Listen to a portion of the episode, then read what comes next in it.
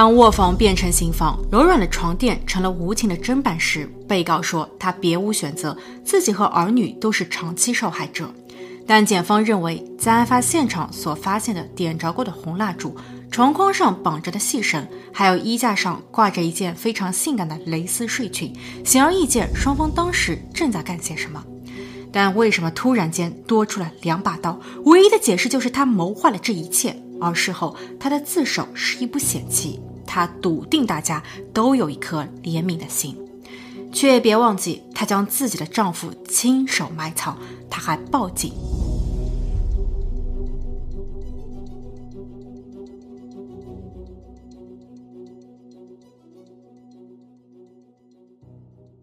Hello，大家好，我是妮妮。这个案子发生在德州的休斯顿。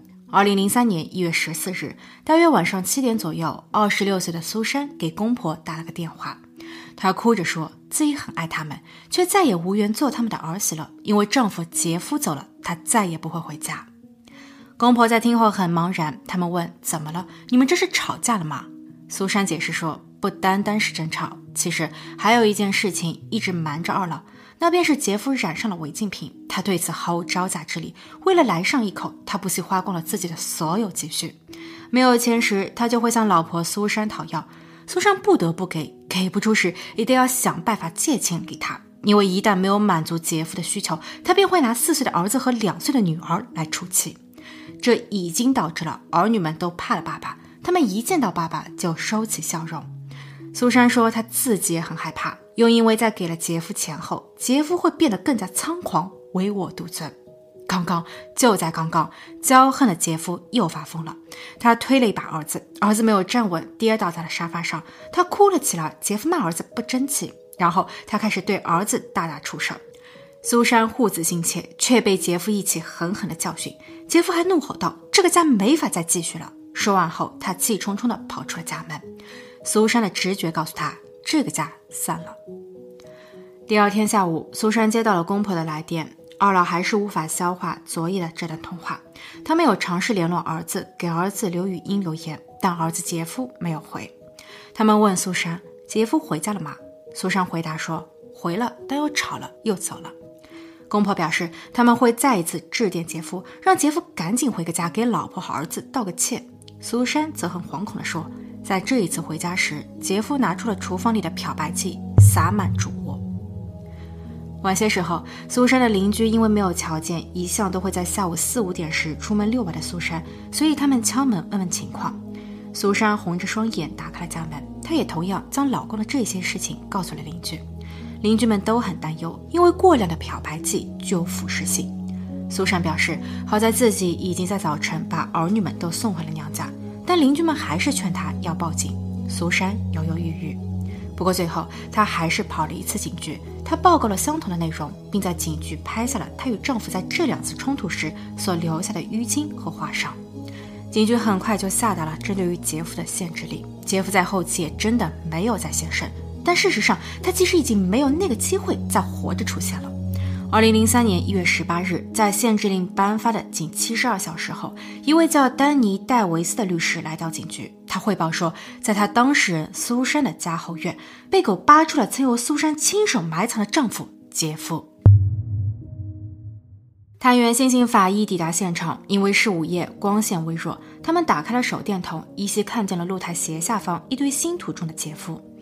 杰夫侧身俯卧在土里，仅有头、胳膊和一只手的部分露在土外。法医在赶到现场后挖出了全部。当时，包括探员、警员、律师和法医在内的现场所有人都震惊于杰夫的身上千疮百孔，有两条布还打了结，绑在了杰夫的一只手腕和一只脚踝处。作案工具被插在了杰夫边上的一个花盆里。接着，将要接手负责此案的检察官凯利也来到了现场。凯莉注意到，两个带有黑色污渍的弹簧床垫都被丢弃在了后院的过道尽头。而当返回到苏珊和杰夫的主卧时，里头的床已经散了架，床板被拆，不见床垫，四周的墙面是凹凸不平、色泽不均、血迹斑斑。床头柜上也有红，一套油漆工具，包括油漆和滚刷，被搁置在了角落。漂白剂和油漆的气味相互混杂，弥散在屋内。很显然，这里就是第一案发地。罪犯在后期试图清理掩盖，而罪犯苏珊还特聘了律师替他自首。案发现场没见苏珊，事实上，直到上庭以前，检察官凯利都没有机会瞧见苏珊与之谈话。苏珊的律师一直表示说，苏珊的精神状况出现了问题，她在一家精神病院接受治疗，她的儿女已经被娘家人照料得很好，其余的无可奉告，所以检察官凯利只能旁敲侧击。据他了解，苏珊出生于一个中产家庭，父亲是一位机械工程师，相对有钱，母亲是全职太太。苏珊的学习成绩一直不好。十七岁时，苏珊交了一个男友，男友在后期与其分手，理由是他觉得苏珊太胖了。苏珊很伤心，于是开始减肥。当她的体重减轻了十九磅时，她又有了一个新男友。但这一位新男友并非善类，他介绍并诓哄苏珊去到酒吧跳脱衣舞。两个月后，苏珊厌倦了皮肉生意，他们分手了。她报名参加了社区大学的护理课进修。并也同时在一家美发沙龙打起了零工。一九九七年四月，苏珊十九岁，她在与朋友外出旅行时遇上了杰夫。杰夫大了她八岁，他送鲜花给她，带她去高档的餐厅就餐。他们很快彼此倾心。一九九八年的十月，即便苏珊的娘家人对杰夫仍在观察，他们并不是很肯定杰夫能否给到女儿一个安定的未来。但苏珊已经挺着个大肚子八个多月了。时间不等人，于是两个人在休斯顿郊外的一家农场里举办了小型婚礼。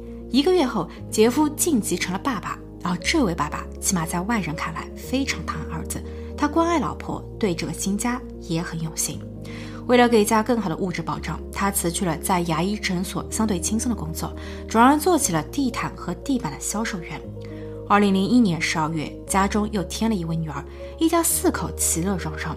其实，直到事发前，杰夫还在自家的后院亲手为老婆凿洞，因为老婆苏珊爱养花，杰夫想要安一个喷泉在此与之映衬，所以他绝对没有料到这最终成了自己的坟墓。为什么呢？检察官凯利在二零零四年二月的法庭上是这样陈述的。首先，在苏珊与杰夫相爱时，两个人都有所保留。苏珊没有告诉杰夫自己曾跳过脱衣舞，杰夫也向她隐瞒了他有酗酒和对违禁品依赖等问题。在两个人相识的两年前，杰夫还因为盗窃和一张空头支票被判缓刑。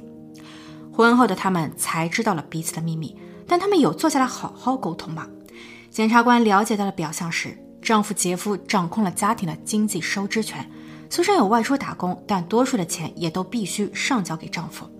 她在后期不再学习护理，她在退学时给出的原因是没钱了。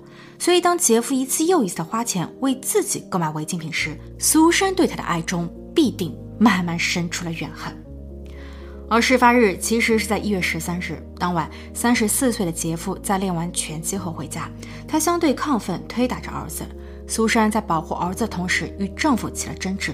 但杰夫并没有离家出走，他回了主卧，而主卧里放着苏珊原本为了维系和修复爱情特意布置的浪漫和惊喜，包括衣架上挂着性感的蕾丝睡裙，音响中放着轻柔的音乐，屋内的灯都被关闭了，取而代之的是烛光闪闪烁烁。丈夫杰夫在看后一下子来了兴致，但门外哭泣的苏珊却没了感觉。不过转瞬间，苏珊有了个新想法。她在快速哄完儿子入睡后，回到了主卧。她似乎很主动，非常温顺的一件件脱，然后她还帮着丈夫杰夫脱去衣裤。杰夫沉浸其中。当他全身赤裸的躺在床上时，苏珊取出了绑带，将他的手脚都绑在了床框上。但杰夫并没有反抗，因为他们之前也玩过类似的游戏。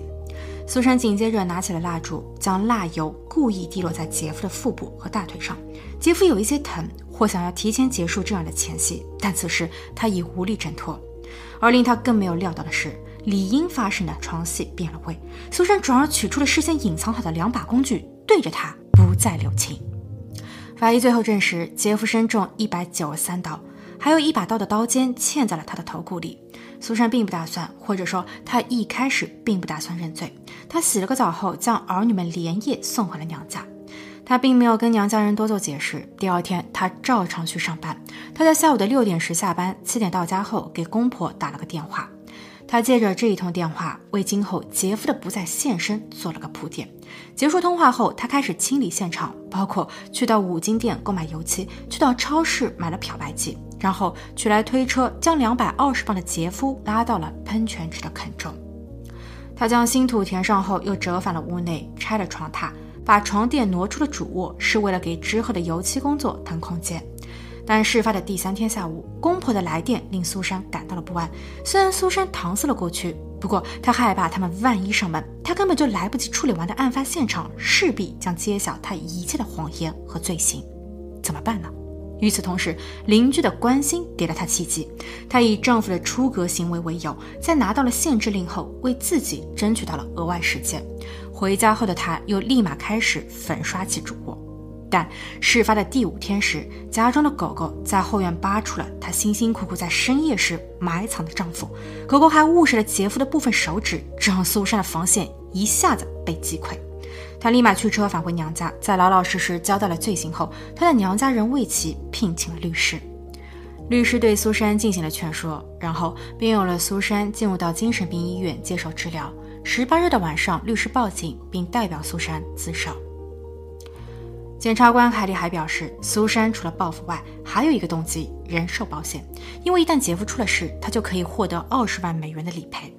这个数字虽然不大，但对于心中充满了怨恨的苏珊而言，既能解决麻烦，又可以拿到一笔钱。他本计划着不被发现的，他也可以因此释怀。